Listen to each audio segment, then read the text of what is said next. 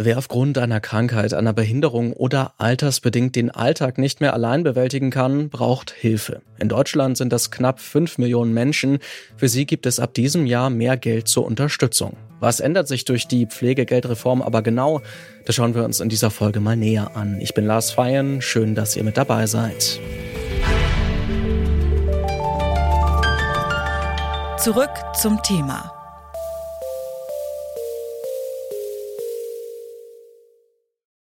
Weil wir machen es alle super gerne, das muss man immer sagen, aber gleichzeitig ist es eben auch ein Paket, was man da auf sich nimmt.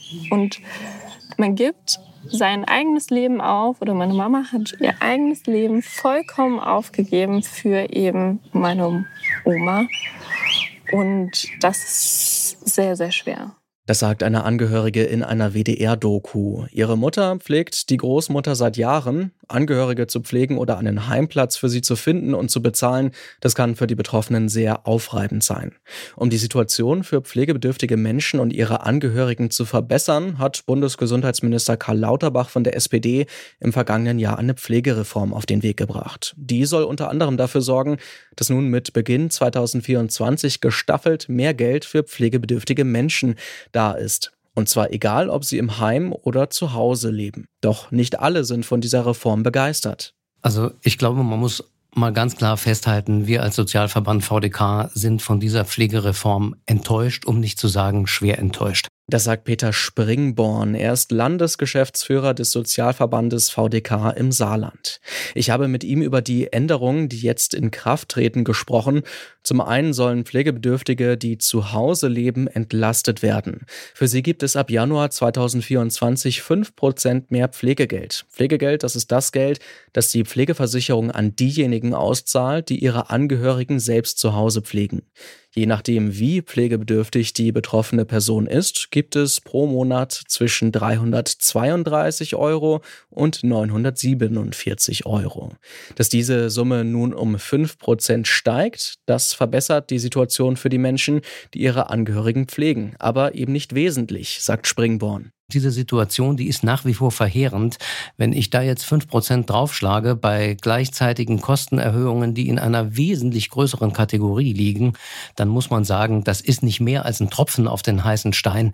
Das ist eigentlich ein Witz, ein Feigenblatt, das sich die Politik da vorhängt, aber nichts, was den Menschen, die ihre Angehörigen pflegen, wirklich hilft. Dass die Erhöhungen nicht wirklich zu Entlastungen führen, das liegt daran, dass zum Beispiel die Lebenshaltungskosten deutlich stärker gestiegen sind. Der VDK hatte deshalb im vergangenen Jahr gefordert, das Pflegegeld um mindestens 16 Prozent zu erhöhen, statt nur um 5 Prozent. Dass die aktuellen Erhöhungen nicht mehr als ein Tropfen auf dem heißen Stein seien, das kann auch Cordula Schulz-Asche nachvollziehen. Sie ist die pflegepolitische Sprecherin der Grünen im Bundestag. Laut ihr tut die Ampel aber ihr Bestes, um ein schon lange währendes Problem zu lösen. Naja, äh, wir wissen ja, dass seit äh, vielen, vielen Jahren in diesem Bereich mehr passiert, hätte passieren müssen. Wir wissen ja, dass die Bevölkerung älter wird, dass wir zusätzliche Probleme haben, die Menschen gut zu versorgen oder versorgen zu lassen und die Familien zu unterstützen. Das heißt, wir holen jetzt als Ampelregierung tatsächlich Reformen nach. Und eine ist natürlich da äh, jetzt der Versuch, das Pflegegeld äh, zu erhöhen. Aber Sie wissen auch, dass alle Kosten, die wir jetzt an die Menschen versuchen weiterzugeben, dazu führen, dass die Pflegeversicherung zusätzlich belastet wird. Und auch die leidet ja gerade unter der Inflation. Das heißt, wir haben ja einen doppelten Effekt, sodass wir sicher gerne mehr gemacht hätten. Aber ich denke, dass es in der jetzigen Situation tatsächlich auch richtig ist, dafür zu sorgen, dass möglichst schnell zumindest teilweise zur Entlastung kommt. Nicht nur für Pflegebedürftige, die zu Hause leben, gibt es nun etwas mehr Geld. Auch Pflegebedürftige im Heim bzw. ihre Angehörigen sollen finanziell entlastet werden. Sie erhalten höhere Zuschüsse für die Kosten des Pflegeheims und je länger eine Person im Heim lebt, desto höher ist der Zuschuss, den sie auch bekommt. Doch auch hier reichen die Erhöhungen bei weitem nicht aus, findet Peter Springborn vom VDK Saarland. Da braucht man sich nur mal ein paar Zahlen vor Augen zu führen.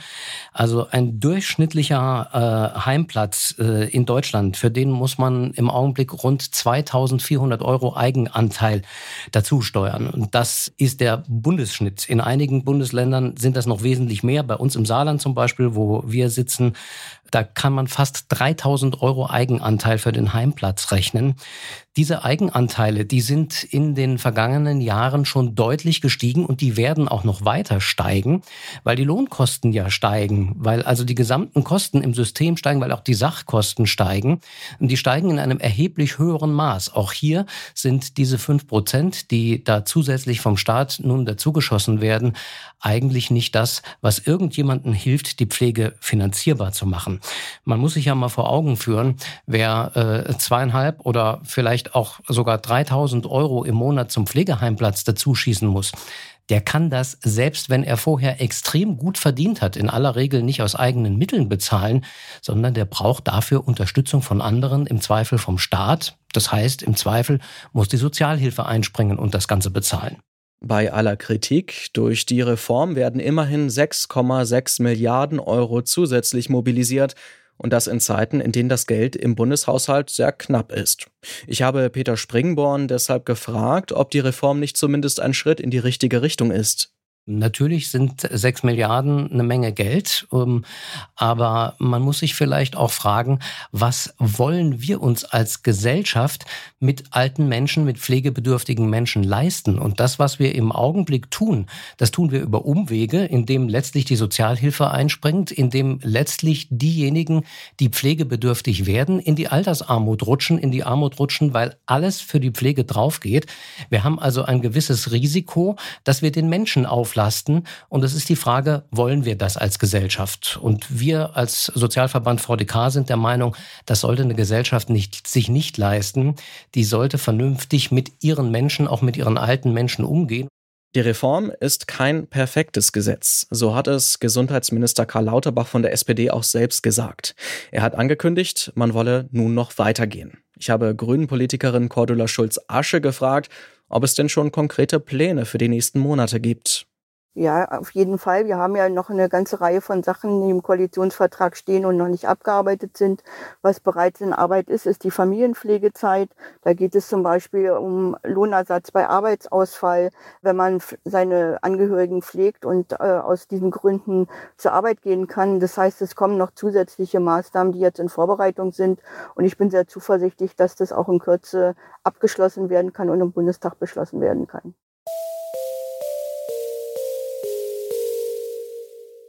Seit diesem Jahr gibt es mehr Geld für pflegebedürftige Menschen in Deutschland. Doch die Pflegegeldreform, die reicht hinten und vorne nicht, finden Sozialverbände.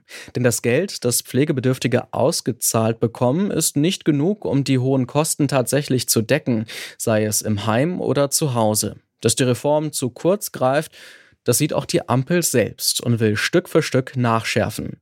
Um die Situation für die Betroffenen aber tatsächlich zu verbessern, ja, dafür sind grundsätzliche Reformen nötig.